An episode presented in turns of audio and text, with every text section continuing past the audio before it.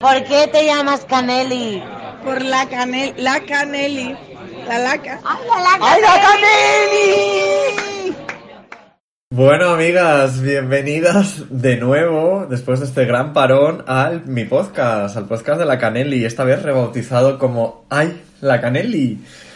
Y bueno, pues para, para esta nueva etapa del podcast, eh, quiero, pues, quiero, no, tengo el honor de tener como invitado a uno de los manchegos más internacionales y maricones también de la historia de España, cariño, que no es otro que es Jorge el DJ, Enrique. Yo creo que estamos Almodóvar, Sara Montiel y yo. Bueno, Sara Montiel, maricón ahí. Una mujer maricón de tomo y lomo, cariño.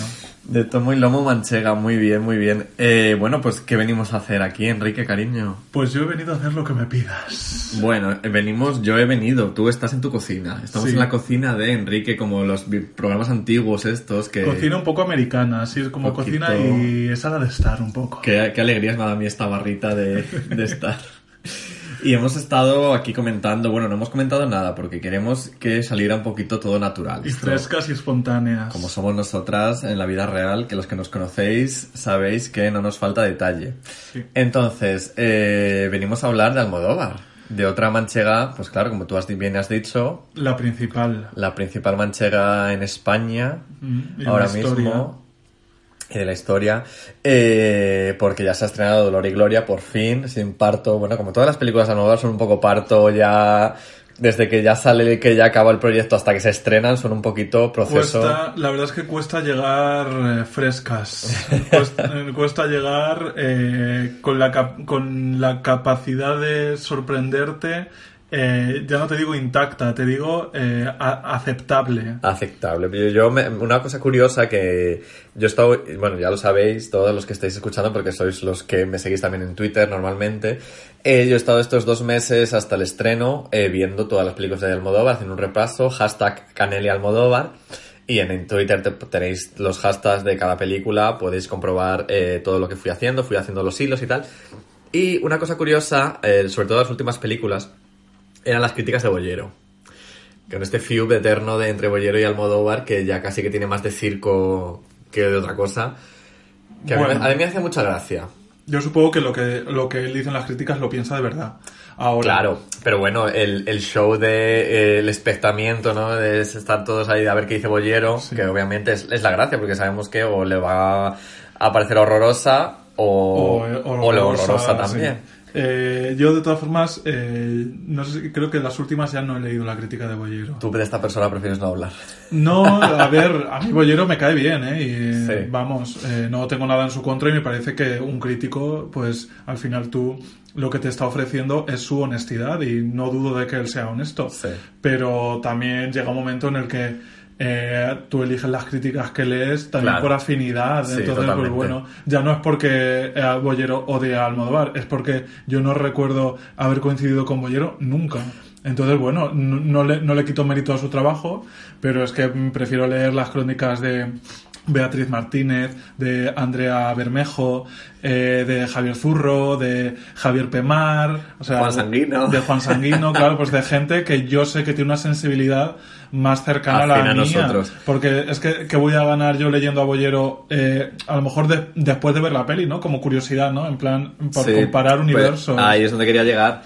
Y Bollero lo que, claro, pues que esto venía, todo lo que estaba yo introduciendo venía a raíz de que Bollero en todas y cada una de las críticas que yo he leído, que yo creo, creo que re- me remonto, hablé con ella más o menos, eh, empezaba siempre hablando de lo mismo, de que existía como una especie de marketing ametrallador mm, bombardeante que era ah, casi que te atosigaba Mm.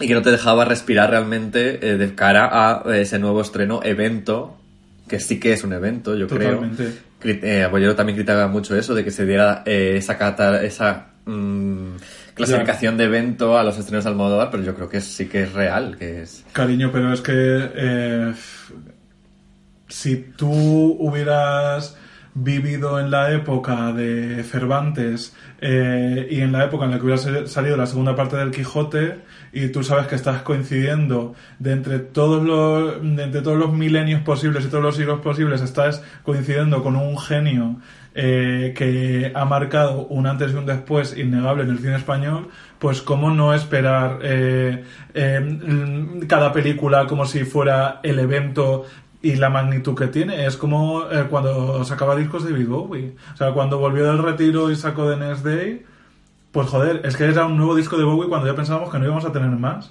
Pues con Almodóvar pasa que, coño, es eh, el mayor genio del cine español vivo junto con Carlos Saura. Pero Carlos Saura eh, está a otras, no está siguiendo una carrera tan lineal como la de Almodóvar. Entonces, joder, una nueva película de Almodóvar es que se pare el mundo. Que hay nueva película de Almodóvar. Pues claro que sí, cariño.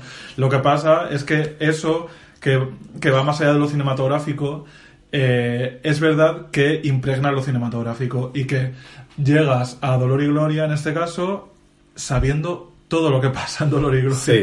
sabiendo cómo empieza, sabiendo qué canciones suenan, eh, sabiendo que Asir Chandía tiene un monólogo que es una pieza central, sabiendo que mm, Leonardo Farag le hace de un antiguo amante.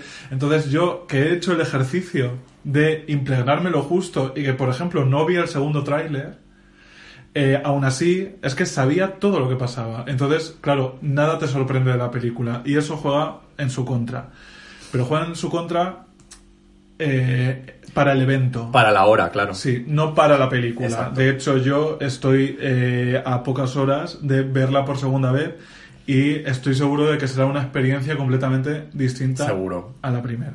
Además, esa experiencia que tú dices a mí me pasó con Julieta. Fíjate que Julieta, recuerda además que fuimos juntos a verla, también en plan un poco evento, que fuimos todas las amigas. Claro, completamente. Y estábamos, pues igual que ahora, estábamos todos deseando ver Julieta y madre mía, ¿qué pasará? Y mm, fue como un poco, mm, pues sí, salí yo del cine salí como un poco en vacío. Ya dependiente, dependien- independientemente que la película sea mejor, peor, lo que sea.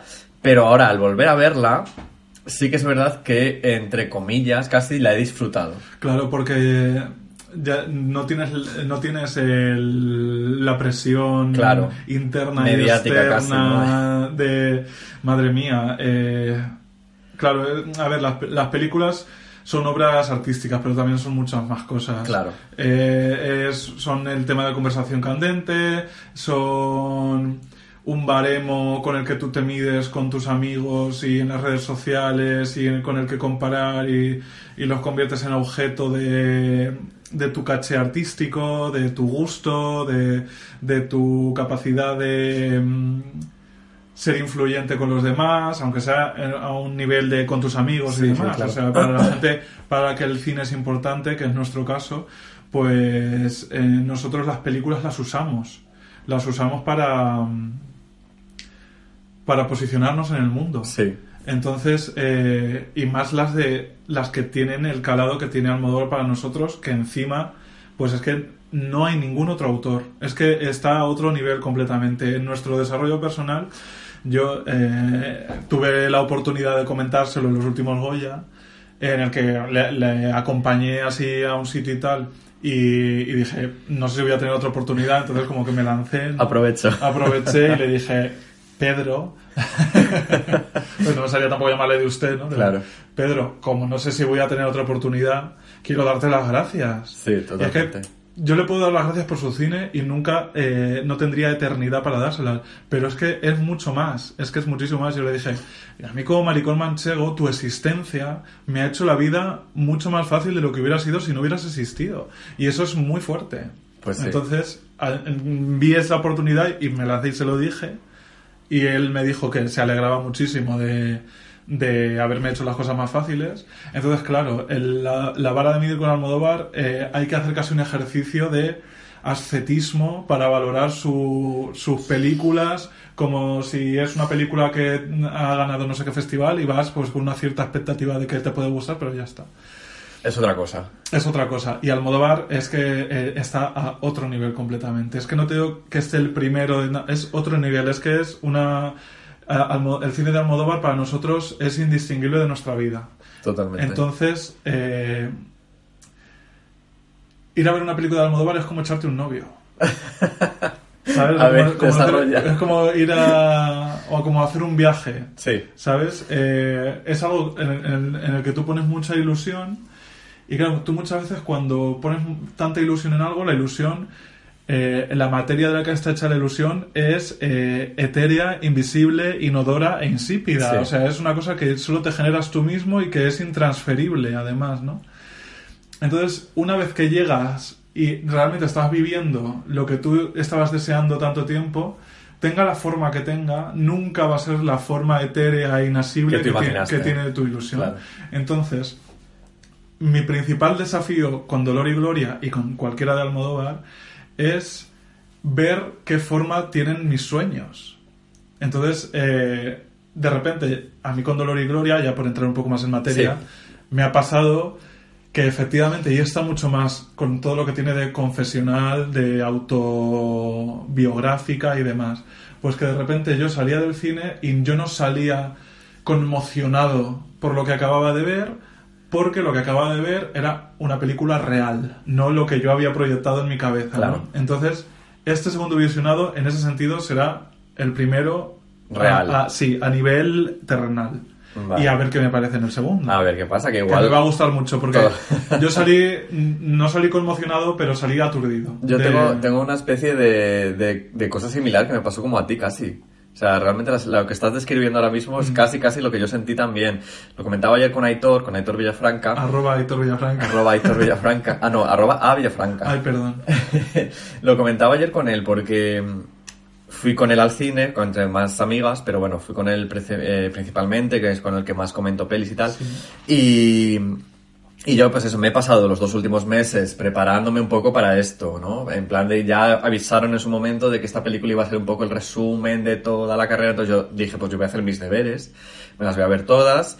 Y pues ya te digo, fui también volcando un poco curiosidades, entonces mm, yo no me limité solo a ver las películas, sino que vi las películas, leí entrevistas, leí análisis de las películas, del, del, momento en que se hicieron y, del, de ahora, del presente, o sea, fui un poco volcándome y envolviéndome un poco en Almodóvar en general, o sea, los dos últimos meses yo realmente he aparcado mm, lo que, pues a mí me gusta ver películas de todo tipo, clásicas, tal, he aparcado todo y solo me he dedicado a Almodóvar. Entonces yo llegué al, al estreno, al viernes, con una, con una, con un montón de, un, equipaje increíble, con todo, todo el equipaje de Almodóvar, con mucha ilusión también, obviamente, porque también era como ya cerrar todo el ciclo. ¿Qué pasó? Que yo iba viendo la película y fíjate que lo que tú dices, tiene, él también lo ha dicho, que es, es, es autobiográfica, pero realmente es ficción al Sí, fin y sí, al cabo. O sea, yo creo que el- lo peor que le puede pasar a esta película es que alguien se la tome literal. Que, a verlo seguro que hay esa gente, Y lo harán. pero bueno. Entonces, yo iba reconociendo, iba reconociendo cosas, iba reconociendo detalles. Eh, pues lo- el, más así jugosillo, ¿no? De a qué actor se referirá o tal. Pues yo iba viendo pues frases exactas de entrevistas que había dado en el año 92 refiriéndose a tal actor o refiriéndose a este otro. Y eh, sucesos reales que habían ocurrido en tal proyección del año no sé cuántos. Claro yo, tenía toda esa información que me iba pasando por la cabeza a la vez que estaba viendo la película. Y acaba la película y yo, mi, mi sentimiento fue de vacío. En plan de que, ¿y ahora, ahora qué? O sea, ¿qué ha pasado? ¿Qué ha acabado de ocurrir? Yo- y Aitor, que estaba súper entusiasmado porque le ha flipado la película, a mi lado, ¿qué tal? ¿Qué te ha parecido? ¿Qué te ha parecido? Entonces era como, entre que yo estaba como aturdido, como tú dices. Y de repente eh, Aitor me estaba como, no atosigando, porque Sí, tampoco, que tampoco era mala intención. cuando te fascina una obra, claro, pues lo que y, más te apetece y vamos a mandarle un audio a Juan Sanguino, que me ha pedido que se lo mandáramos. Y yo, eh, yo, no puedo, o sea, no puedo, no puedo. Deja, déjame. Y fíjate que ya te digo, me fui de fiesta y tal, y, y, y me he pasado, eh, esto fue el viernes, el sábado, me he pasado todo el sábado leyendo cosas, ya, ahora sí, ya críticas, entrevistas que le han hecho estos días, y pensándola, pensándola, pensándola. Y sí que es verdad que cada vez que más la pienso, más me gusta. Y cada vez que más le doy vueltas a esta escena, a esta otra, mm, como que me va flipando más y es que estoy deseando también volver a, a verla, pues para lo que tú dices, para ya que sea un visionado Sí. eh, Mm, terrenal, como tú has dicho, y, ¿no? Más- y co- y con tranquilidad. Porque Exacto. A mí me pasó, por ejemplo, que eh, me habían dicho eh, no menos de mm, cinco personas eh, de las que habían visto la peli antes que yo, porque yo la vi antes del estreno, Eh, entonces, claro, la gente que la vio todavía antes que yo, pues era gente, pues, periodistas, Sí. amigos y tal. Entonces, eh, ya me habían dicho, uy, la cena del balcón a ti te va a llegar. ¿Sabes? Tú y con esa vas a llorar. Ya. Claro, te dicen eso, Ya te ponen llega, una... llega la escena del balcón y tú no estás viendo la- solo la escena del balcón, estás viendo esa escena Y la presión. mientras a ti mismo vas midiendo tu propia emoción de no me está emocionando tanto o sí o y claro, si tú te pasas esa escena pensando en tus cosas, que es lo que a mí me ocurrió, Sí. pues la ves como si vieras eh, Como las vacas pasan el tren. Tal cual.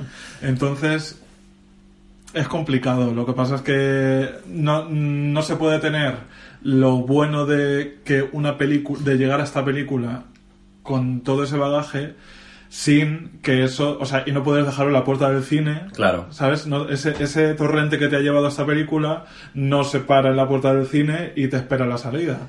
Entonces, en tu caso, muchísimo más, porque tú has hecho un ejercicio muy generoso para los demás, que es eh, divulgativo de la obra de Almodóvar y demás, pero eso a ti no te ha permitido llegar a Dolor y Gloria. Y que vamos, no, no se me hubiera, no se me ocurre peor manera de llegar a Dolor y Gloria que habiéndote visto las 20 películas sin haber visto prácticamente otra cosa en dos meses eh, y encima analizándolas, eh, seleccionando información, eh, traduciéndola a, a cualquiera que, que se acercara sin tener, sin tener por qué saber ciertas cosas de Almodóvar. Sí.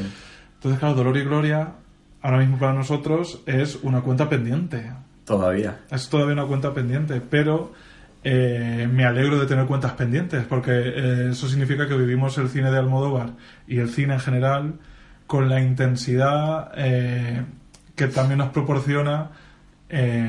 o sea, no, a lo mejor no, no, no llegamos virgen a ese momento trascendente que alguien puede vivir viendo Dolor y Gloria. Eso nos lo, nos lo pueden, nos puede pasar con otras películas y demás que nos pillan más por sorpresa.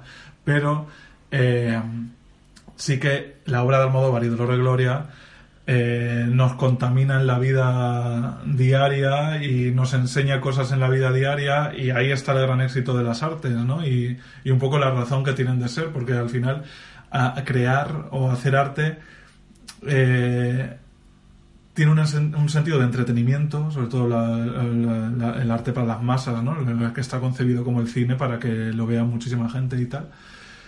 Eh, pero también está eh, eh, eh, su, su razón de ser es que pasemos por esta vida experimentando cosas y emociones que no lo, no lo haríamos si no tuviéramos esos artefactos que al final, pues bueno, entre una pared, un, un cuadro en blanco y un cuadro impregnado de colores que te emociona, la diferencia material no es tanta, ¿no? Es que la luz reflecte eh, eh, creando un color burdeos y un color magenta eh, de un- dispuestos de una determinada manera y con una determinada textura, eso en un- a un nivel terrenal pues es como este paño de cocina, eh, no me emociona si es amarillo o si es eh, rojo, ¿no? Pero si lo colgo en un museo y yo voy dispuesto a que ese, esa textura y esa luz reflectante de unos determinados colores me atraviese, o que una, un- un- una luz proyectada en una pantalla en blanco que me cuenta una determinada historia contada de una determinada manera, eso me atraviese, pues al final nosotros atravesamos la vida con ese bagaje. Me estoy poniendo un poco intenso, pero. un poquito. eh, si fuera broncano esto, te pondrían el perro o los perros follando. Madre mía. Pues bueno, lo que quiero decir es que nosotros le podemos pedir cuentas al arte porque el arte nos... Forma parte de nuestra vida. Sí, nos... Nos atraviesa, que es la palabra. Tal cual, es que no hay más, no hay más vuelta. Es un poco lo que cuenta también Almodóvar que para él, en la película, al fin y al cabo, y lo ha contado siempre, que para él rodar y hacer películas es la forma de que él tiene de, pues, de afrontar, de vivir la vida en sí. y, y sí que es verdad que nosotros pues vivimos sumergidos completamente en un mundo en el que para nosotros el cine es importante. Es casi lo más importante. Sí. Ah, Y eh, fíjate, yo llegué un momento a pensar en mi vida, porque ya ves tú que yo tampoco es que me esté dedicando a hacer nada, pero bueno, sí que es verdad que me gusta disfrutar, ver, eh, conocer. Y, y no sé por qué me, me metí en una burbuja que yo pensaba que a todo el mundo le pasaba lo mismo. Ujú. Y me he dado cuenta recientemente que hay gente a la que ni siquiera le gusta ir al cine, o sea, que ni siquiera mm, yo qué sé, sobre todo esto va a pasar en Grinder, ¿no? Cuando escribías por Grinder a uno, ¿y qué te gusta? Pues me gustan las pelis. Ay, pues yo fui al cine hace un mes. Y claro, yo me quedo así, A hace un mes, ¿y Woman. viste? Y vi, pues yo qué sé, sí, el último blockbuster, que no tiene nada de malo ver. No, no, para nada. El último blockbuster, muy lícito. Y, y claro, y yo le- y les decía, pues es que yo suelo ir pues una vez a la semana, intento ir, que si descuentos por aquí, para allá. Dicen, bueno, yo es que descargo, no sé, ¿sabes? Es, es como un mundo que, que me resultaba extraño. Pero sí es que es verdad que, claro, cada persona lo vive de una forma y nosotros también, pues al ser un grupo tan afín en ese sentido, pues nos creamos nuestro propio Sí, universo una casi. burbuja. De todas formas, yo creo que a ti y a mí también me pasa, eh, somos personas con una cierta pulsión creativa. Sí, Entonces, eh, Almodóvar en ese sentido para nosotros además... eh, Es un re- referente. Sí, porque él eh, reflexiona mucho en torno a esto. Sí. Para mí, eh, en cuanto a cine, literatura, música y demás, me gustan mucho las, las películas que te dan ganas de ver más películas, pero hay otras películas que son mágicas que lo que te dan ganas es de hacer tú películas. Sí. Y eso pasa con Almodóvar. sí. Y en la literatura a mí me pasa con Bolaño. Bolaño no es un autor que me da ganas de leer, es un autor que me da ganas de escribir. Entonces eso me parece eh, mágico. Entonces a ti y a mí yo creo que también nos apela mucho en ese sentido. Y además Almodóvar eh, ha demostrado que partiendo de un punto en el que nosotros nos podemos sentir identificados, en mi caso encima soy manchego, o sea, imagínate, ¿no? Eh, y teniéndolo a priori mucho peor que nosotros eh, por la época, Sí. sin embargo, fíjate, o sea, es que él lo ha conseguido, ¿no? Yo siempre, a mí me viene mucho a la cabeza que él se pidió cinco eh, excedencias de Telefónica antes de dejarla definitivamente, si no recuerdo mal. Esto a lo mejor tú lo tienes más Eh, reciente por las... y es que no- ya no sé si decir, pero yo creo que sigue, no, no, ya a estas alturas ya no sigue. Yo de excedencia no creo que siga ya, eh, pero sí que él se pedía... esa- agotó todas las posibilidades. Claro que se, se, se pidió cinco excedencias Sí, para sí, sí. rodar películas y tal. Y claro, yo me imagino al Almodóvar de 36, 37, que después de hacer, pues, ¿cuál haría la última? Pues ya del principio de los 90 o de mediados de los 90. Mm. Sí. O sea, después de hacer Atame, o a lo mejor Atame fue la... Bueno, la ley del deseo ya crearon la productora. La ley de eso fue, sí, la Pero del no sé. 87. Sea la película que da igual. Sí, bueno. Esa, ese último periodo en el que él volvió a Telefónica después de haber hecho ya tres o cuatro películas, eh, pues probablemente, claro, eh, ahí se confunde, ¿no? La, el crear con el vivir lo que se supone que tienes que vivir, trabajar, tener un futuro, futuro asegurado y demás. Y de hecho él siempre dice que su madre le repetía mucho que no dejara la Telefónica. A mí son, es- Y son que era- cosas que me repite mucho mi madre también. Sí, y que, y joder, yo siento esa presión también. Claro. ¿sabes? De no saber si atreverte a, a dedicarte a crear. Primero porque vivir de crear es complicadísimo. Y luego, pero es más, no es tanto el exterior lo que te frena, sino el interior, porque crear es un acto muy egoísta y muy soberbio. Más que egoísta es algo muy soberbio, porque tú piensas, mira, en este silencio de tres minutos y medio, pues yo voy a rellenarlo con una cosa que, que voy a hacer yo. O sea, de entre todos los sonidos y las músicas posibles del mundo, pues yo voy a rellenar este minuto de silencio. O yo voy a rellenar esta hoja en blanco en vez de eh, poner algo de Góngora, ¿sabes? O de millones de autores que sabemos que son maravillosos y que ni siquiera con todos los que hay eh, leyendo todos los días 12 horas te daría tiempo a leer ni siquiera los clásicos. Eh, pues esta hoja en blanco la voy a rellenar yo. Entonces es una cosa soberbia, pero a la vez eh, la gente que tiene esa pulsión, a mí, a mí me pasa un poco últimamente que pienso que es como ser mariquita. Sí. Que yo no sé por qué soy maricón, ¿sabes? Yo no sé si tengo un gen eh, que en vez de mirar a la izquierda mira a la derecha. Yo no sé si eh, de pequeño unos gases contaminantes como si fuera yo Asterix y Obelix me caí en la marmita de los maricones. Yo no sé si esto es una cosa evolutiva, no sé si es una cosa ambiental, no sé si es una cosa social. Para mí yo creo que tiene más de social que de otra Sí, cosa, ¿no? pero porque sí pienso, sabes- pienso que todo lo humano es social y que no hay nada de natural. Sí. Pero bueno, eso ya es mi opinión personal. Quiero decirte que yo no sé por qué soy maricón, pero sé que lo soy, para empezar, evidentemente, y que puedo vivir de acuerdo con eso o vivir en contra de eso, a contrapelo de Sí. eso. Entonces, yo no sé por qué tengo una pulsión creadora. Sé que la tengo.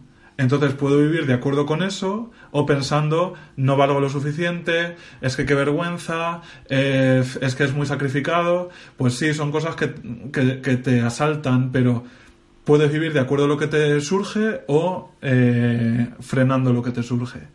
Y no sé cómo he acabado hablando de esto, pero eh, me lo ha activado Dolor y Gloria y eh, estoy muy agradecido. Claro, dolor y gloria al fin y al cabo habla de, de Sí, ese a mí- pulsamiento creador también. Ya sé por qué venía. Y porque es, a mí eso es lo que más me emocionó de la película y realmente lo que me pilló eh, por sorpresa. Es, eh, bueno, esto me imagino que la gente lo oirá después de ver la película, Sí, claro. que podemos hablar de todo. A mí, esa media sonrisa con la que Almodóvar le dice en la mesa del quirófano, he vuelto a escribir, a mí es lo que me desarmó completamente de la película. Completamente. Y el final es lo que me hizo clic. Sí, el final, vamos, el final es muy de hacer clic. Y es un hallazgo. A mí me parece un hallazgo. Totalmente. Fíjate que yo, pues, no sé, también iba. Como va, él va como recorriendo pequeños fragmentos de momentos de su vida, personas pasadas, personas futuras, lo que no llegó a hablar con esas personas, a lo mejor. Sí. Es un poquito la, el mensaje final, ¿no? Es, es- es ese mensaje que lanza Pedro. Y pues eso, el- los diálogos con su madre se ha hartado de decir en entrevistas que no ocurrieron, que esas escenas con su madre nunca ocurrieron. Pero claro, ¿qué hay detrás de eso? Son quizá cosas que hubiera querido, que hubiera conversaciones que él hubiera querido tener. Eh, a ver, yo creo que ese momento catártico del balcón o... Son, son cosas que él hubiera querido tener eh, o que hubiera podido tener o que se quedaron en el tintero, pero probablemente a lo mejor en un tintero que mm, estaba sin abrir y, y que él nunca llegó a comprar ni siquiera. O sea que, quiero decir, eh, tú puedes hacer ficción de tu vida eh, ajustando cuentas o puedes hacer ficción de tu vida partiendo de un punto y a ver a dónde te lleva, ¿no? Eh, y yo creo que es más el caso. Yo no creo que Almodóvar necesitara ese momento y por eso lo ha puesto en una película. Sí creo que fue un momento posible y entonces eh, es un momento que le da sentido a la película. Y Antonio Banderas se cuenta en las entrevistas que Almodóvar casi no podía ni hablar Claro. diri- dirigiéndoles en ese momento. O sea que es un momento que te toca. Pero también la vida no es una película. No tiene el sentido que tiene que tener una película. Entonces, eh, no creo que lo haya hecho para resarcirse de nada, eh, ni que se arrepienta, digamos, de no haberlo hecho, porque tú sabes qué cartas tienes. Y más a esa edad, ¿no? Y él Sí, sabía claro. qué cartas tenía con su madre, con su amante y con todo. En una película, lo, lo divino de crear, divino en el sentido de Dios, es que tú decides cómo se mueven las piezas. Exacto. Entonces, probablemente yo creo que es más algo que nos ha ofrecido como espectadores que algo más que se ha ofrecido a sí mismo. Porque es que esa escena eh, tiene es para, para mí creo que probablemente es una de las escenas más eh, importantes de toda su filmografía y más honestas. Sí, porque además toda su filmografía está plagada de madres, madres e hijos, eh, madres e hijas, eh, relaciones que Sí. van bien, van mal, pero sí que es verdad que esta tiene como una especie de ya como de cierre, toda la película lo tiene, tiene ese- esa especie de cierre de temático con toda su carrera anterior, con todas sus 20 películas anteriores. Y sí que es verdad que esa escena de la madre también es como a la vez que cierra toda su filmografía casi, tiene también un poder muy universal. O sea, todos los maricones con sus madres tienen esa, esa relación también especial, pero esa relación especial que también se nutre de silencios y de cosas que no se cuentan. Evidentemente. Y de cosas que se obvian y de cosas que están ahí, pero mm, ni por un lado ni por otro se llegan a realmente tratar nunca. Entonces, eh, y, Dolor y Gloria tienen varias escenas así. O sea, tiene la de la madre por un lado, como estábamos hablando ahora, pero luego, por ejemplo, la del primer deseo, que también es... mm, Madre mía. Madre mía. La insolación, cariño. La insolación. y yo se lo comentaba ayer a Aitor también. Digo, es que esto en el mundo hetero, tú naces y ya, eh, ya está, ya estás, ya en lo como es la sociedad ahora mismo heteropatriarcal, pues tú naces y ya estás destinado el- a, a una mujer. Y, ya- y no No. te lo planteas. Y ya sabes que las niñas del colegio, pues te tienen que gustar. ¿Qué pasa? Los eh, homosexuales y, o sea, los maricones y las lesbianas pues que tenemos esa, esa insolación, ese momento en el que de repente te das cuenta de que todo tu mundo se cae y te desmayas. Cuando ves que lo que tú creías que tú estabas destinado, eh, eh, no. Ese momento existe, o sea, ese es un momento universal que todos realmente hemos estado en ese punto. Sí, pero no es porque los heteros estén destinados, es porque, eh, o sea, no, no están, no hay una fuerza eh, superior que les conduce, es eh, No, bueno, las la sociedad, me refiero, las claro. series, la Todo televisión. indica- O sea, un, un hetero que llega a los 13 años y se enamora por primera vez, eh, sabe todo lo que tiene que hacer porque Claro. se lo han explicado desde que tiene cero años. O sea, si tú le, si él veía con cuatro años un- la bolita de Pac-Man en la serie de Pac-Man, Claro. eh, él sabía que Pac-Man, que era una bola amarilla, eh, tenía otra bola amarilla que para que para que tú no te confundas tiene un lacito y las pestañas largas y los zapatitos de tacón para que tú sepas que esa bola amarilla es una mujer y no te confundas. Y sabes que el señor Pac-Man tiene a la señora Pac-Man, que eh, la bella se enamora de la bestia, el león de la leona, pero no una bestia sin lacito de otra bestia sin lacito, no dos bolas amarillas sin lacito, no un Bugs Bunny de un- otro conejo que no tenga lacito y pestañas. Entonces, es todo eso es un trabajo diario de todos los días de explicar al mundo que eso es lo que hay. Ya, Entonces, cuando eh, tú ves que para ti en tu interior eso no es lo que hay, Exacto. eh, pues te da una insolación y te dan los siete males. claro. Exacto, pues. Y eso eh, es un trabajo completamente interno, que ahí está eh, lo jodido de, de ser LGTB eh, todavía. El otro día lo hablaba con un hombre cisetero y algo que tienen los hombres ciseteros es que creen que tienen el derecho a hablar de estas cosas, porque a ningún hombre cisetero se le ocurre que hay debates en los que lo mejor es que se cierre la, que cierre la puta boca. que se tienen que revisar sus privilegios. Efectivamente. Entonces, ellos primero se ven con el derecho de participar activamente y de eh, cuestionarte lo que dices. Esto a los maricones, desde luego, pero a las mujeres es una cosa de su día a día. Eh, y entonces eh, te salen siempre con lo mismo, que eh, si tú dices que en el colegio se meten contigo, pues es que conmigo se metían por llevar gafas y, y ser bajito. Y tú dices, claro, pero si se meten contigo por llevar gafas, tú se lo puedes decir a la profesora y no te metas con el niño, tú llegas a tu casa y sabes que "Eh, los niños son tontos, que tú las llevas porque te hacen falta. Si se mete contigo por ser maricón o por ser cualquier otra cosa en el espectro, eh, en el espectro LGTBIQ+, tú no puedes llegar a casa, no puedes decírselo a los profesores, eh, no se lo puedes decir a ningún compañerito. Es una cosa que vives internamente. Entonces, todas las personas LGTB, en mayor o menor medida, y afortuna- afortunadamente cada vez menos, tenemos estrés postraumático. Real, sí, sí. Estrés postraumático, porque hemos, hemos pasado por la adolescencia, que además es el periodo más complicado de la vida de una persona, eh, Rechazándonos. rechazándonos, viviendo alerta, o sea, éramos como Ana Frank. es que el nivel de alerta es ese, es Sí. a ver dónde estoy mirando, a ver si se me nota, esta mano no la puedo poner así, eh, madre mía, eh, van a repartir los equipos de fútbol, socorro, o sea, es todo así. Entonces, es una experiencia que no tiene primero ningún sentido compararla con, con otras opresiones, porque las opresiones no, eh, no son una no, no obedecen a la ley de la oferta Claro y la no, demanda. no hay un concurso de No opresiones. hay un concurso de opresiones. Eh, hay experiencias, las experiencias sí se pueden comparar y al final yo siempre lo cuento que a conmigo de pequeño no se metían porque fuera maricón, porque yo era muy gordo. Entonces un cuerpo gordo no ni siquiera es eh, no, no es sujeto emisor ni receptor de deseo, ni de chicos ni de chicas. A mí las chicas siempre me veían como un objeto, eh, como un sujeto seguro. ¿Sabes? A mí me contaban sus cosas y tal. Eh, pero no porque pensaban que fuera mariquita, fue una sorpresa. Sino porque eh, yo no era un hombre. Claro, no era- una amenaza casi, No era una amenaza, No. no era un niño como los otros. Eh, entonces, las experiencias sí podemos compararlas, pero las opresiones no tienen ningún sentido, porque cariño, la lucha es una. La lucha es una real. Pues sí, entonces yo volviendo a lo que Volvamos, comentaba, sí, no, nos estamos viendo cada, cada una.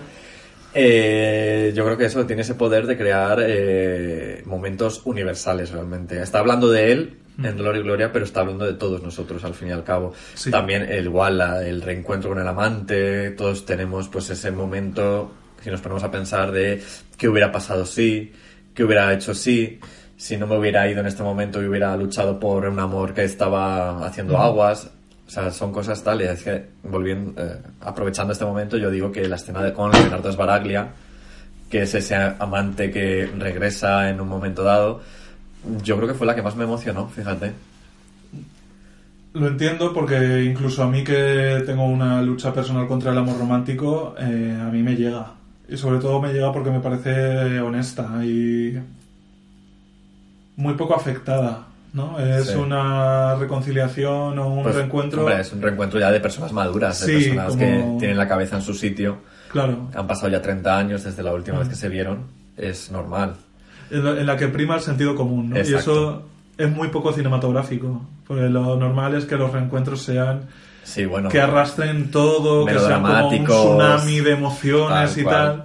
Pero yo creo que es la grandeza de esta, de esta Sí, película, que huye mí- de eso. Sí, a mí de hecho, eh, si algo me sorprendió de Dolor y Gloria es la sencillez en la caligrafía cinematográfica. O sea, no es una película de grandes gestos, no es un melodrama en el que pasen muchísimas historias, porque ayer, recuperando películas de Almodóvar, porque ahora yo me he imbuido también otra vez por enésima vez, claro, veía todo sobre mi madre, que es mm, probablemente la película que más unanimidad suscita suya, ¿no? Y probablemente sea su obra maestra, yo no se lo niego, aunque no es de mis favoritas. A mí así. Eh, y claro, es que en Todo sobre mi madre es eh, un torbellino, ¿no? Todo lo que ocurre. Torbellino de colores, Sí, de es, es- Flores. es algo. Son. lo- las cosas que ocurren son tremendas, ¿no? No, no son.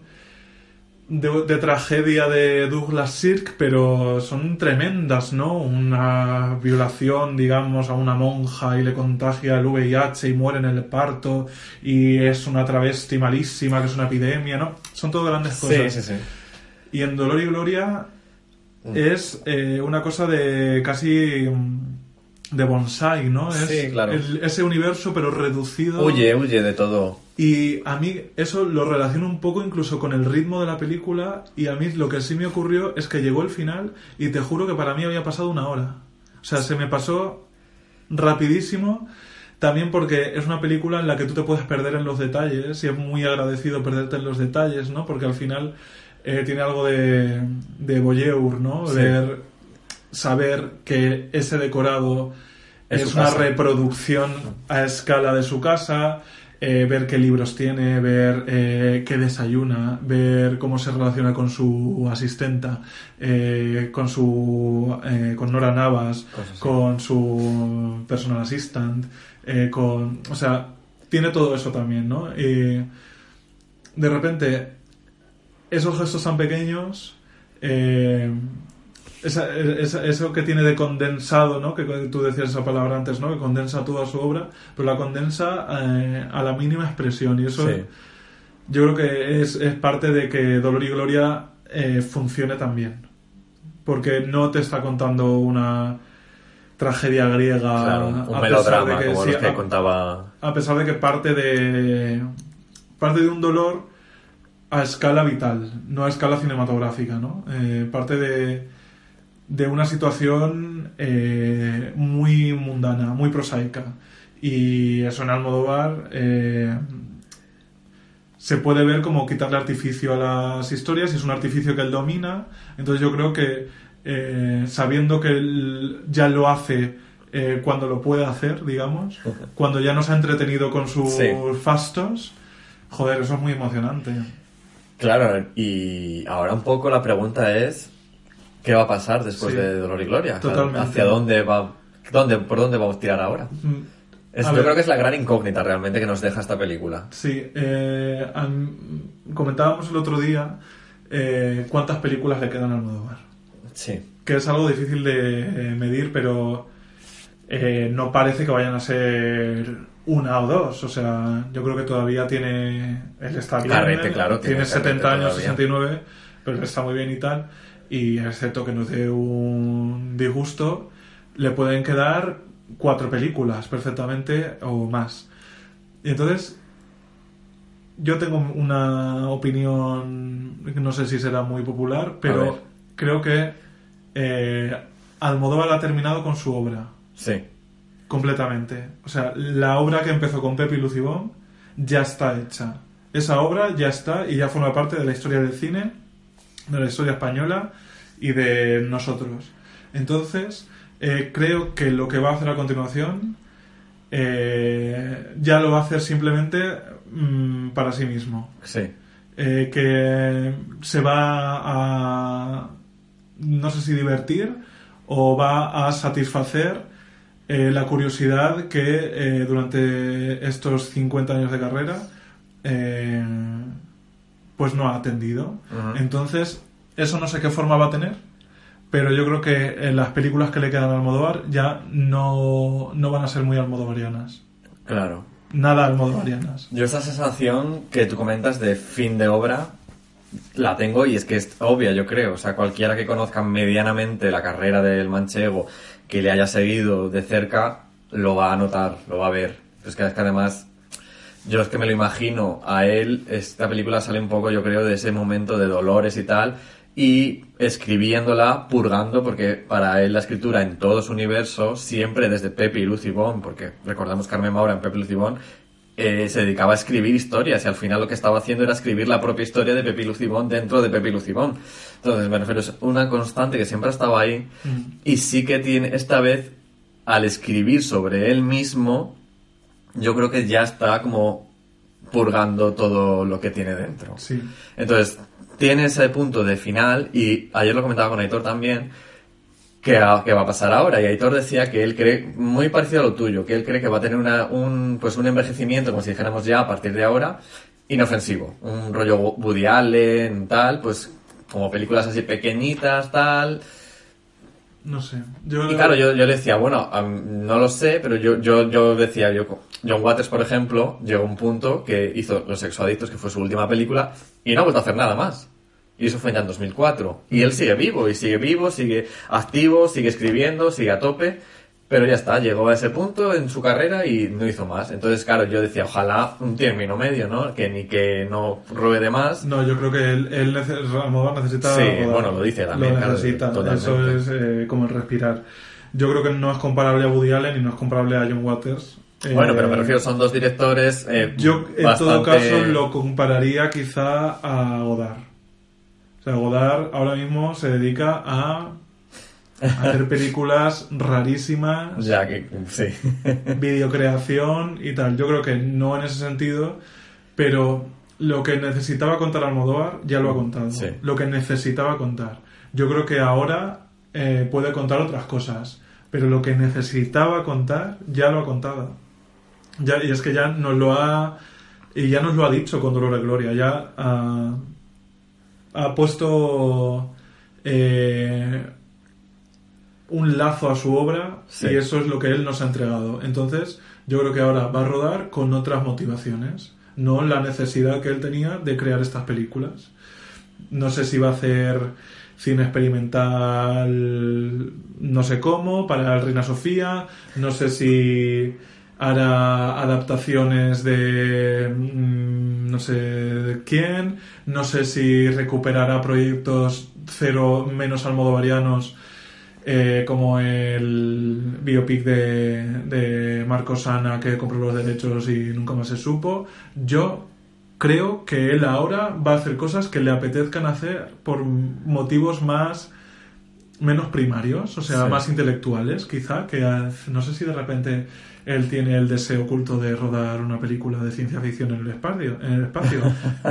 Yo lo que no creo que haga ya es rodar en inglés en el extranjero. Eso sí que ya creo que Sí, no yo creo que ya se le pasó el, el momento. Mm, Si quisiera podría hacerlo. Sí, bueno, O sea, claro, y, ya- y podría llamar a cualquier actriz y cualquier no- actor sobre la faz de la Tierra eh, y hacer que diga no a cualquier proyecto Mm. eh, para hacer el suyo. Pero yo creo que ya, Claro, a ver, con Julieta estuvo a punto de hacerlo y Julieta fue hace tres años. sí. O sea que tampoco es- me refiero, no es que sea de porque ya está mayor ni nada, sino No, porque no. a lo mejor eh, temáticamente obviamente ya... Pero que ese sería un camino posible, que de repente a la vejez viruelas. Yo ese ya no creo que ocurra, pero lo que dudo mucho, y a lo mejor me equivoco, eh, yo no creo que dentro de un año, eh, como ha ocurrido en este ciclo sin fin almodovariano que tenemos desde hace tantas décadas afortunadamente, Sí. no sea el nuevo proyecto de Almodóvar se llama eh, Marujita no sé cómo y trata sobre una mujer eh, que no sé qué y que tiene unos problemas porque no sé cuánto, no sé. Eso ya sí que yo me jugaría la mano a que ya no va a ocurrir, ¿sabes? Que lo próximo de Almodóvar tendrá una forma y, y un fondo eh, que ya será otra cosa. A ver, Bueno. no, pero ya más allá de eso, no tengo la más remota idea. Ya descubriremos qué pasará. Esto quedará aquí grabado para... O sea, eh, sí, yo creo que a lo mejor es que, no sé, a lo mejor hace un documental. Ya. O sea, es que yo- eso me, me pega. Aitor ayer decía que igual teatro, igual se... A mí me parece un poco más Bueno. tal, pero bueno, también podría ser otro... Yo creo que el, eh, el Donde es feliz es en un rodaje. En un cine, sí. Sí, entonces... Y además últimamente su batalla es con las salas de cine y demás. sí, entonces sí. yo no sé si hará un proyecto eh, que tenga eso también como telón de fondo. O sea, yo creo que va a ser algo eh, ya inaudito. Todo, solo el tiempo nos lo dirá. Pues Ah, sí, mira. sí, sí. Bueno, amiga, después de esta intensidad de, de debate, conversación, eh, ¿cuál es tu película de Almodóvar favorita? Pues... Qué difícil pregunta. O bueno, ¿cuál sería tu top 5? A ver, eh, íntimamente, Sí. eh, yo creo que el díptico La flor de mi secreto y volver, que Ajá. son las películas más manchegas, Sí. eh, es que a mí me, me vienen de fuera y me vienen de dentro. Entonces, eh, hay algo que me apela como ninguna otra historia que me puedan contar. Entonces, un juego con esa, con esa, con esa circunstancia. Entonces, yo el otro día volví a ver Volver eh, por vez, no sé, 45. Hashtag Eh, volver. Sí, y. Y para mí ver volver es como ver a mi madre. O sea, eh, no porque esté tan acostumbrado. eh, Deja de sorprenderte. de- no, no, no me sorprende ya, Claro, pero sí. que tiene menos valor. ¿no? Claro. Entonces, claro, yo veo volver y me la sé entera y tal.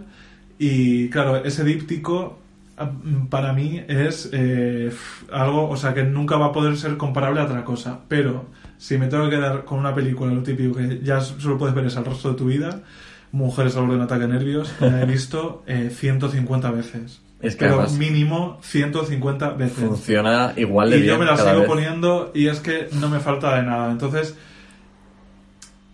para mí la experiencia es más trascendente con Sí. las otras dos, pero cinematográficamente es que Mujeres, eh, para mí nunca otra película eh, tendrá el poder subyugante de acogerme como eh, la placenta, por seguir con el, como, como el útero materno. O sea, es que yo, Mujeres con ataque nervios, eh, es algo que lo tengo delante de mí y me olvido del mundo. Y eso es un poder mm, que me parece, vamos, eh, sobrenatural. Yo tengo una anécdota con mujeres al borde de ataque de nervios y no sé si la sabes.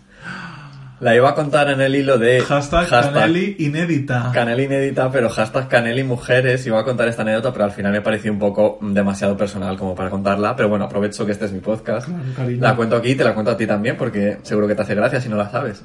Y es que yo, hace años, cuando llegué a Madrid, tú sabes que yo cuando llegué a Madrid conocí a la que eh, sería después una de las miembros de nuestro grupo de amigas, de familia que tenemos, a Rubén Linde. A hashtag, no, arroba Rubén Arroba Linde. Rubén Linde.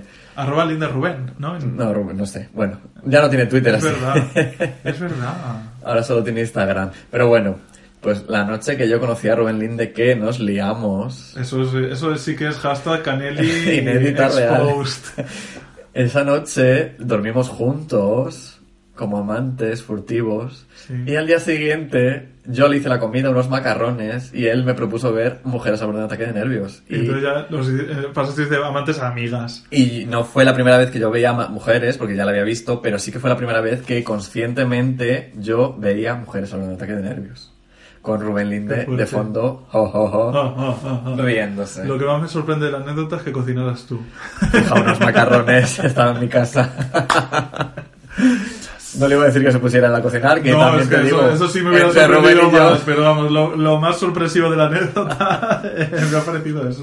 Pues sí. Qué fuerte. Pero aunque mujeres está en mi podio, total, porque me encanta, de verdad, es lo que tú dices, además, es que la vuelves a ver y te vuelves a reír, te vuelves a emocionar. Yo creo que... eh, es que está difícil. A mí todo sobre mi madre me parece redonda. Parece la más redonda dentro del universo Almodóvar. La más mm, tiene el drama desgarrador de esas pérdidas, de esas mujeres que luchan contra la adversidad, pero a la vez tiene esa comedia de esa sororidad que se ríen de decir la palabra pene y se Penelope Cruz se muere de risa y la grado, ¿sabes? Me parece que es eh, la película perfecta para definir el universo Almodóvar. Sí. O sea, tú dices universo Almodóvar y a mí de verdad se me viene a la cabeza todo sobre mi madre. A mí eh, me, puede parecer una obra maestra, pero no me parece redonda. No me parece perfecta. Perfecta me parece mujeres. Sí. Perfecta, o sea, perfe- de Perfecta que no, de medidas, sí, de que no le sobra nada, no le falta nada y tal. A mí hay cosas de todo sobre mi madre y creo que podemos estar hasta de acuerdo que le sobran. Y no, no me refiero solo a Tony Cantó, que evidentemente ese personaje se queda desdibujado, mm, se supone que es la gran villana de la película, pero ni siquiera por minutaje te da tiempo a concebirla como tal. A mí, por ejemplo, la parte de Rosa María Sarda y Fernando Fernán Gómez, eh, Pues fíjate que es, es una de las que más me emociona a mí, sobre todo la parte de Fernando, Fernando Fernán Gómez. quizá Fernán Gómez más, pero Rosa María Sarda es que me parece incluso... mm, Esto ya sería entrar en otro debate, yo creo, pero Me esa, parece- esa madre de Rosa María Sardá tiene mucho que ver con las madres que ha retratado antes eh, Almodóvar y tiene mucho que ver con, por ejemplo, Marisa Paredes en Tacones Lejanos. Esa madre que es como una especie de protectora, pero al final tiene luego su vida y sus propios intereses. Esa, la madre de María, de Rosa María Sardá en todo su mi madre es una madre tipo, madre mala madre, como si dijéramos entre comillas, que al fin y al cabo tam- tampoco quiero Sí, definirlo que así porque tampoco es que- claro, tal, pero- obviamente. Pero eh, es tiene eh, dentro de una película que se llama Todo sobre mi madre, que va sobre la maternidad, que va, so- que va sobre la pérdida de los hijos y tal. Esa madre es quizá la verdadera villana de la película y no Tony Cantó. Pues eh, a mí lo que te digo, me falta eh, algún tipo de conexión para llegar realmente a empatizar con, pues eso, con la hermana, ¿cómo era? La hermana, Hermana Ro- Rosa. Eh, sí que de todo sobre mi madre, ayer viéndola eh, también por enésima vez, yo sí que creo que la agrado probablemente es el gran personaje de Almodóvar. Puede ser. O sea, el- ese sí que me parece el personaje más perfecto Sí. y mejor medido eh, que tiene de una cosa que tiene de la otra, que tiene de imprevisible, eh, de uy, ya, la agrado ya sabes cómo es. Es que la frase de la agrado ya sabes cómo es se pronuncia en el primer tercio de la película y es que ya sabes cómo es. Ya ¿Sabes? está, o sea, no ya, te ya te lo está diciendo a ti. más Entonces, explicación. me parece una cosa perfecta. Y yo ayer eh, hay cosas, hay cosas que de las que no me acordaba tanto y lo de, oye, que Bonanit, de repente me tronchaba yo sola, solo no querer que Bonanit, oye, que Bonanit, que se lo dice al farmacéutico. Y luego a mí me parece que Marisa Paredes, cuando le dice le sale lo de las tetas y me dice puta, que dice, qué interesante. O sea, esa frase de repente yo, ja, ja, ja, ja, ja. O sea, Es que también Marisa Paredes está tan bien en esa Está película y tan bien medida lo que tiene de comedia con ese personaje que es el menos cómico de la película y tal. O sea, eso sí me parece. Es que es una película, que- a eso me refiero yo con redonda realmente, que todos están muy bien, Sí, no sé que- que sea medida perfecta, porque en mujeres es como un reloj, esto siempre se ha dicho, en mujeres es como un reloj, funciona, pum, pum, pum, Sí. punto, punto, Sí, lo que chiste. pasa es que es la comedia perfecta de Almodóvar Claro. y todo sobre mi madre es, Todo sobre mi madre no es una comedia. es el sumum Yo creo que es el sumum del universo del Almodóvar. es- Eso te lo compro. Ahí es donde yo tengo ese punto. Luego, me, me siempre, siempre me emociona y siempre, siempre me parece brutal la ley del deseo. Sí. O sea, la ley del deseo, mira, se me está poniendo la piel de gallina real. Mira, damos fe. Es que es real. Es una película que, que además cada vez que la vuelvo a ver, vuelvo, veo cosas nuevas, eh, me, me identifico incluso en, en momentos, en vivencias, y es un poco lo que volvemos a la universalidad, un poco también para nosotros como maricones, Mm. de ese universo que pues que al fin y al cabo está hablando de nosotros. Sí. Y, y bueno, ¿quieres decir algo de la ley del? Es que iba a saltar a, a No, yo eh, tendría que recuperarla probablemente porque a mí no es una película que me Pues apele- recupérala. que me Recupérala. apele. O sea, se me ocurren muchas otras películas que me apelan más. Recuperarla Eh, porque todo, o sea, todo la- lo que es la trama homosexual, como se llama, que son los protagonistas, es muy fuerte. Y Ya, yo a mí probablemente me pasa lo que te digo, que a mí me, siempre el, el amor romántico no es lo que más no, me... pero no es un amor romántico, es, es- es más el, el reflejo, casi el retrato de esa, de esa vivencia homosexual en España, en la, en la movida, como si dijéramos. Sí, sí. en- porque claro, eh, desde hoy, hoy en día, desde esta perspectiva, decimos, ay, qué guay la movida, qué maricones eran todos, que bien se lo pasaban, pero cariño, al fin y al cabo olvidamos de que acaban de salir de una, de una trans- de, o sea, que estaban en transiciones, acaban de salir de una dictadura, seguían teniendo que ocultarse, no podían ir por la mano, eh, agarrados de la mano, o sea, seguía habiendo una especie de códigos y de clandestinidad que eh, yo creo que en la ley del deseo no se muestra tal cual, pero sí que está latente toda la película. Y me recordó mucho la última vez, esta vez que la he visto, al libro de Luis G, al de El amor del El amor revés. del revés. Por, por toda esa especie de sordidez, esos maricones, pues el, el director, claro, mm, subido en, un poco en el privilegio, entre comillas, de que es famoso y tal, pues puede un poco, mm, tiene más mano de hacer lo que un poco le dé la gana, llevarse a un chico a casa y tal. Sí, tiene una relación de poder. Tienes también. luego a Antonio Banderas, que es el niño bien de la casa bien, que con una homofobia interiorizada brutal, que, que le lleva incluso a matar al amante de su novio por, por, por puros celos y envidia, pero antes de mm, salir del armario y de- declarar su amor, prefiere asesinar al otro. O sea, visto con esta perspectiva que te estoy comentando ahora, que, que claro, esto a mí me lo ha dado un poco también la experiencia que he vivido y el a ver, pues eso, le, un poco también eh, interesado en cómo era antes, cómo era ahora, pues, pues, pues no sé, un poco de historia también de, de- del Idiomas, propio colectivo, querida. claro. Idiomas, querida. Pues es muy interesante verla eh, así. Y luego Tina, que el Carmen Maura, esa Tina, ese personaje es brutal. Yo lo que te digo, hace tiempo que no la veo y debería Pues, recuperarla. recupera, No es una de las películas de modo que me sepa de memoria, ni mucho menos. Pues yo creo que eh, si la vuelves a ver Mira, te va, esa va a ser la próxima que vuelvo a te ver. va a Esa y La Mala Educación. Y la mala educación. La Mala. Educación Bueno, también la tengo un poco... La mala educación también tiene mucho de esto que te comento, ¿eh? Sí, por de eso este me puedo momento. hacer ese programa doble La Paca y. Aza- y Zahara Sí. tiene mucho de, este, de ese punto de personajes traves- de travestismo que nos fas- fascinan ahora mismo, pero claro, en ese momento yo me acuerdo que La Mala Educación la vi con, cuando se estrenó en 2004 y la odié. Pero la odié, ¿por qué? Porque, claro, obviamente yo estaba batallando Te mi estaba propia lucha dentro. Claro, entonces yo la rechacé, opté por rechazarla por completo y, y había permanecido en ese rechazo de mm, no me gusta esta película de Almodóvar hasta que ahora la he vuelto a descubrir y es que me ha dejado completamente fascinado, fascinado. De verdad, o sea, hazte el doble sesión porque es que eso además Doble sesión bebé. doble sesión, más formas. Y bueno, la otra que me estoy liando, la Venga. otra película que quería incluir en, en mi podio es La Flor de mi Secreto, que es así La compartimos. que eh, la compartimos y que sí también me ha pasado que eh, la he revalorizado ahora tras ver, eh, tras hacer la maratón. Kika, por ejemplo, se me ha caído y La Flor de mi Secreto ha subido. Es que La ese- Flor de mi Secreto es muy fuerte. Sí, Es muy fuerte. Eh, sobre todo, tiene es, es, un, mm, es un momento en el que yo creo que Almodóvar también encuentra la manera de decir las cosas. Sí. O sea, a nivel formal, yo creo que es eh, una previa absoluta a ya ese lenguaje que tiene ya tan, tan bien definido en Todo sobre mi madre y las siguientes. Y, eh, a mí me gustan también las películas apasionadas, ¿no? Que Sí.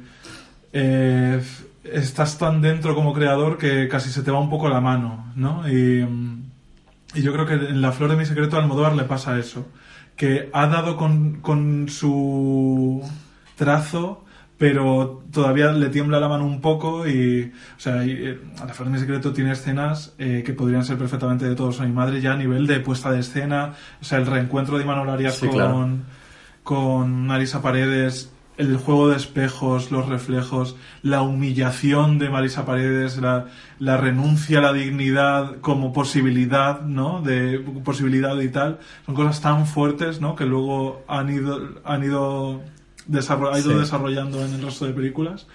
Y luego él sí dice una cosa que es que verdaderamente el retrato de su madre más literal Es el de eh, Chus, es el de Chus Lampreave en, En La Flor de en. La Flor de Secreto. O sea que sí, cada frase de Chus Lampreave en esa película podría haber salido de boca de su madre. Entonces, eso yo creo que se nota. O sea, se nota que como, como siempre hacía Chus Lampreaga un poco en las películas de Almodóvar, que no es un personaje cinematográfico. O sea, que, y que no tiene, no funciona con la lógica de un personaje cine- cinematográfico, funciona con la lógica de un personaje de la vida real. Entonces, por eso es tan, por eso es tan sorprendente. Él, eh, en una entrevista de Los Amantes Pasajeros, me hizo mucha gracia porque a Carlos Areces le dijo que un poco pretendía de él lo que, lo que hacía con Chus Lampreave, que es una persona que da la sensación de que no sabe cómo ha acabado en una película de Almodóvar, pero que les sigue el rollo a los demás, ¿no? Que es un poco lo que pasa con nuestras madres cuando llevamos a los amigos mariquitas. Tal cual. Que, eh, pues, eh, no sabe cómo ha acabado, pero cariño, son los amigos de tu hijo, pues... Por eh, favor. Formas parte, ¿no? Entonces- Acuérdate de mi madre. Eso, es que con tu madre fue muy fuerte. Que nos hacía una foto y decía, qué guapas, qué guapos. Y la mujer ya no sabía ni por dónde tirar. Dice hablar en femenino. Claro, a eso me refiero, ¿no? Pues es un personaje que está completamente desgajado de ese universo, pero está allí y, eh, cariño, eh, formando parte y tan a gusto, ¿no? Y además eh, va de una escritora, ¿no? Que Sí. eso es, es- es muy agradecido, ¿no? Los escritores son figuras muy trágicas siempre y además esta escritora que no está orgullosa de lo que hace, pero a la vez... Ahí es, donde- ahí es lo que más me gusta a mí, ese juego de las identidades. Sí. De que está harta de su personaje, Gris. Está harta de su identidad secreta y cuando ella intenta ser ella misma, la rechazan. Sí. O sea, me eso me pareció lo más fuerte de todo. Porque además a mí también me tocaba un poco, ¿sabes? Me pasa a mí, yo cuando empecé a ir al psicólogo, sobre todo al principio, me pasaba que eh, yo me sentía mal cada vez que salía de fiesta con vosotros, en general con las amigas. Con vosotros quizá no tanto porque sois amigas más íntimas y me conocéis en la intimidad. Pero me pasaba mucho que... Yo no sé si he hablado con esto contigo alguna vez. Pues eh, aquí estamos... de- Catarsis sí, total, Dolor y. Gloria 2, La Venganza. La venganza otra vez. Eh, me pasaba mucho que mm, yo no es que me hubiera quedado un personaje, pero al fin y al cabo la Canelli sí que es un personaje como más eh, vivaz, más de estar de fiesta y qué tal cariño y hablar con todo el mundo y que todo el mundo esté bien y, ¿sabes? Y eh, por otro lado, Alberto, eh, yo me considero una persona como más sosegada, más, más calmada, más, pues eso, de estar en mi casita y tal. Entonces, para mí llegó un momento que los en- dentro de mí estaban chocando las dos personalidades y yo me sentía mal. Y aparte de todo otras movidas que son los que me acabaron llevando a, a ir a psicólogo, eso fue una de las primeras eh, cosas que traté con, con él. Y claro, él me decía que bueno, pues que tenía que encontrar un punto medio de los dos y tal. Y sobre todo recuerdo que coincidió con un viaje que hicimos al pueblo de Aitor, sí. que Aitor me invitó a ir Sí. con ellos y tal. Claro, en ese momento, obviamente yo con Aitor y con Jorge, Coque, con todos los amigos del grupo de Aitor en sí, me llevo porque los conozco desde hace mil años también y casi que también son parte de mi grupo. Pero yo me acuerdo hablar con Aitor y decirle, Aitor, voy a rechazar tu invitación porque de verdad no quiero ser la Canelli eh, 24-7. Y Aitor me decía, pero que no hace falta que seas la Canelli, que tal. Y para mí ese viaje fue un poco catárquico en ese sentido. En el sentido de que, claro, yo, pues, Jorge me escribía, ¡ay, qué guay que vienes! No sé qué. Con esa efusividad que como que esperaba de mí que yo estuviera 100% todo el rato, tal. Y ¿Sabes lo que pasa? Que probablemente él no, no lo esperaba. no era, no era, no era No consciente, era obviamente, caso. claro. No, no, que él ni siquiera eh, esperaba eso. Cualquiera sabe que por muy lacaneli que seas, eh, si estás eh, 12 horas con una persona, eh, esa persona tiene momentos, ¿no? Es que eh, eh, por eso dice- sie- siempre dicen que, que viajar es cuando realmente Conoces a alguien. conoces a alguien y, y sí, y compartes eh, momentos de aburrimiento, de silencio, de... Entonces, el problema no venía, yo creo que tanto de, de los demás, sino de que tú necesitabas sentirte validada por elementos, Exacto. por sujetos que no, no de, de los que no tenías una una validación absoluta y total como puede ser por nuestra parte porque Sí. sabes que nosotras te vamos a querer Claro, aunque nos que con perrerías o suceda lo Y que además sucede. nosotras siempre ya hemos estado viviendo juntas, incluso tú y Claro. yo. Entonces, no- eh, es- eso te lo ponías tú a ti misma de no soy lo suficientemente buena, no soy lo, lo suficientemente caneli, eh, si no estoy todo el rato alerta, que Claro. es como cuando éramos... Sí, pero eh, bueno. Estábamos saliendo del armario. Hoy es un poco- estar todo el rato en alerta de... eh, es que si no van a pensar que no soy tan chispeante como ellos piensan. Pues cariño, no pasa nada. No, hombre, No ya pasa ahora, obviamente, año, un año después, bueno, un par de años ya Pues sí. casi después, he llegado a ese punto medio, ese punto medio de que incluso ya pues me dicen por la calle, ¡eh, Caneli! Y no me molesta. Antes, te lo juro que antes me molestaba. Nunca lo dije, pero antes me molestaba. Ahora he llegado a un punto que ya incluso me encanta. Claro. Y lo abrazo y lo acepto. Pero bueno, también es un proceso. Has salido del armario. He salido la- del armario como, la Caneli, Canelli. la auténtica Caneli que dice Sergio. Entonces, en, en ese sentido, cuando Marisa Paredes es rechazada, o sea, le rechazan la novela que ella quiere escribir realmente y le piden otro libro de Amanda Gris, por contrato además, le dicen, tienes por contrato, creo que eran cuatro libros más de Amanda Gris. Ese, te lo juro que ese momento a mí me rompió por completo, o sea, eh, Sí, piel de gallina. totalmente. Sí. Pero porque vi ese, me vi a mí mismo también años atrás, ¿sabes? y, y, y también pensaba, digo, joder, o sea, esta película, ¿cuántas veces la habré visto ya? Como que la había visto dos o tres veces ya. Y nunca me había No tocado como esta vez. no la habías leído- Claro, nunca había llegado a entrar tan dentro de ella. Y A ver, eh, la identidad eh, es un elemento muy subversivo y muy poderoso eh, porque mucho de, de la paz interior que una tiene o que puede llegar a tener es, eh, como tú decías, estar a buenas con quien eres, ¿no? Sí. Eh, al final, pues eh, no, estoy, no estoy diciendo nada que no se haya dicho millones de veces, pero si en el oráculo de Delfos eh, lo que ponía en la inscripción cuando tú entrabas, o sea, tú ibas a un oráculo que se supone que es como si vas a, a que los dioses te den respuestas Sí. y sin embargo lo que había en la puerta era no cise autón, conócete a ti misma. Coma, cariño, me encantaría. Conócete a ti misma, cariño. Pues sí, pero es que las respuestas las tienes tú dentro. Lo Claro, que pasa sí, es sí. que cuando tú no estás a gusto por dentro, buscas elementos que lo justifiquen. Si tú no estás a gusto con, con quién eres en ese momento, o estás en una etapa en la que por lo que sea tu centro interior está un poco trastocado, pues de repente, joder, es que si me voy con estas amigas y no soy la canela y no hago chistes todo el rato, me van a rechazar. Pues no, cariño, te vas a rechazar tú que no estás lo suficientemente a gusto contigo mismo como para decir, me apetece tomándome un gin tonic una hora ser la caneli, pero de repente me apetece hablar de que en el trabajo estoy mal, de que no estoy consiguiendo este objetivo y tal, y lo hablo con total tranquilidad porque las cosas se hablan y no pasa claro, nada sí, sí, sí. Y no tengo que intercalar un chiste eh, cada dos minutos para que para poder descubrirme como una persona a la que le pasan estas cosas y de repente no es entretenida a un nivel eh, espectáculo. Pues eh, te pasó eso a Amanda Gris le pasó nos pasa a todas. Y eh, el, el estar a buenas con quien eres al final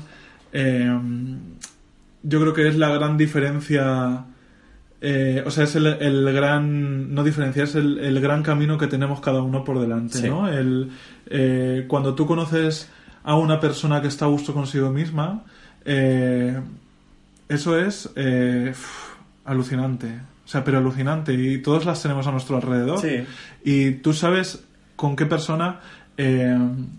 eh, o sea, estás hablando de lo que sea y es que te produce paz porque no tiene esas corazas o esas máscaras que muchas sí necesitamos para transitar por la vida, ¿no? Y de repente a mí me pasa, por ejemplo, por eh, decir cosas así inauditas, con Fran Espejo Ajá. que es nuestra- una, amiga de reciente incorporación a nuestro grupo, ¿no? Bueno, ya no tan reciente.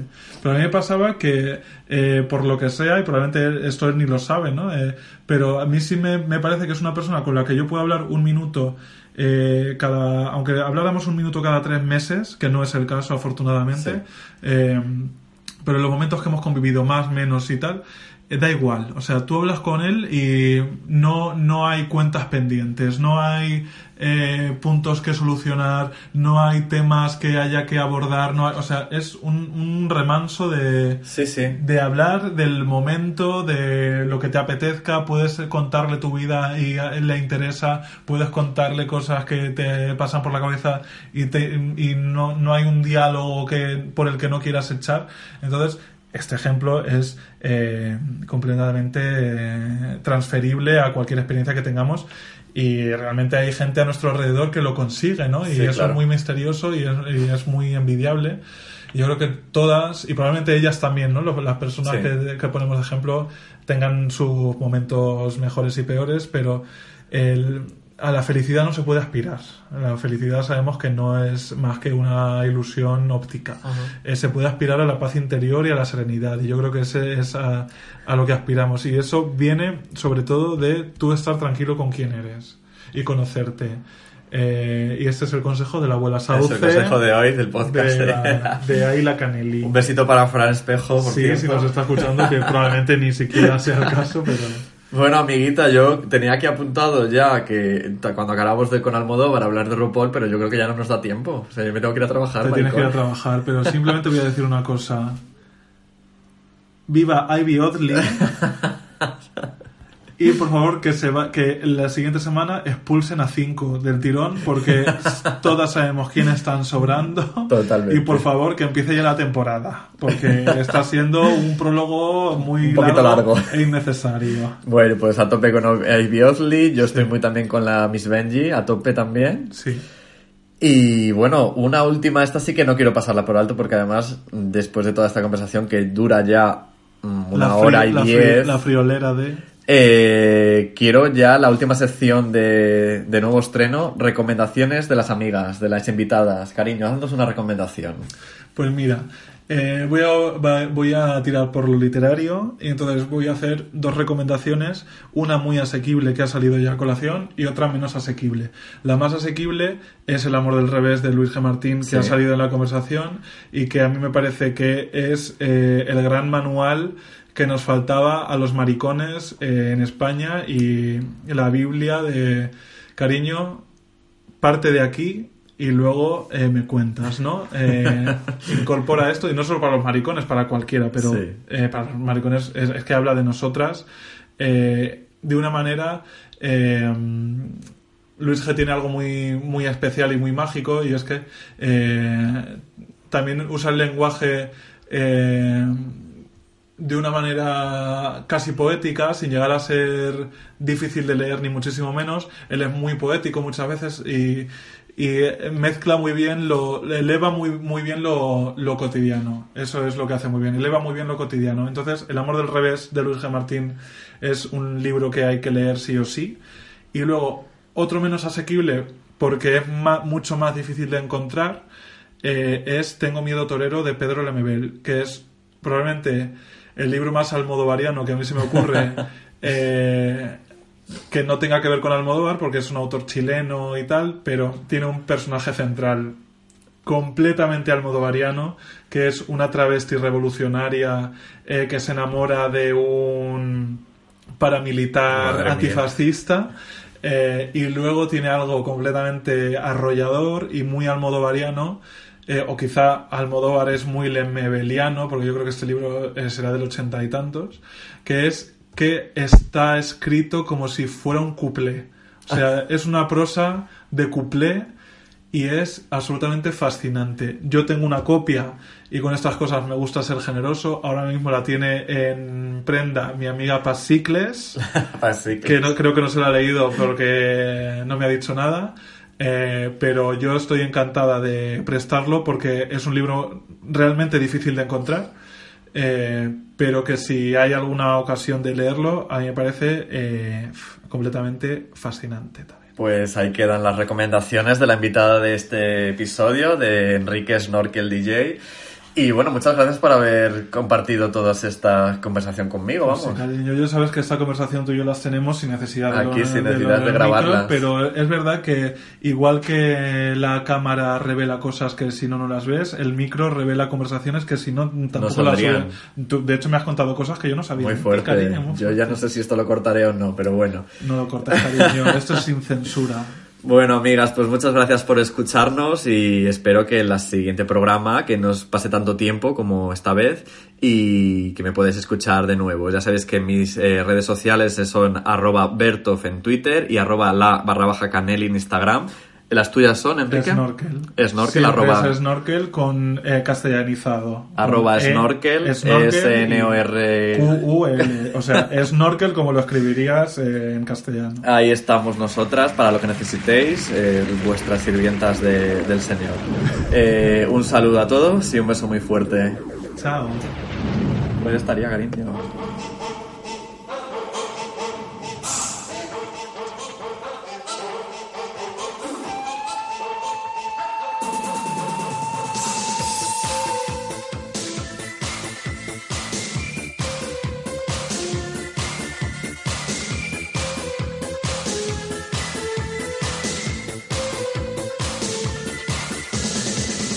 Descubierto que la policía me está buscando y lleva varios días y no me encuentra porque mis poderes lo impedían.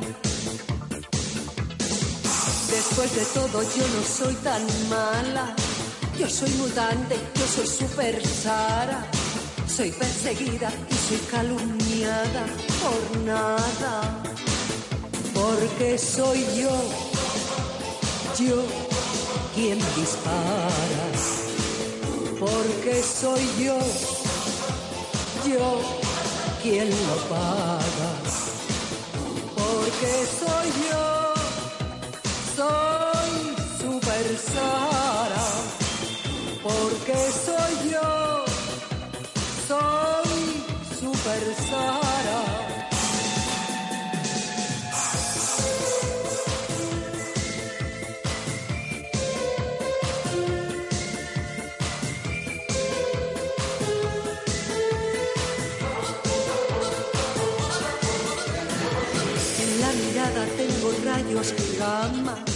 con ellos mato si me da la gana.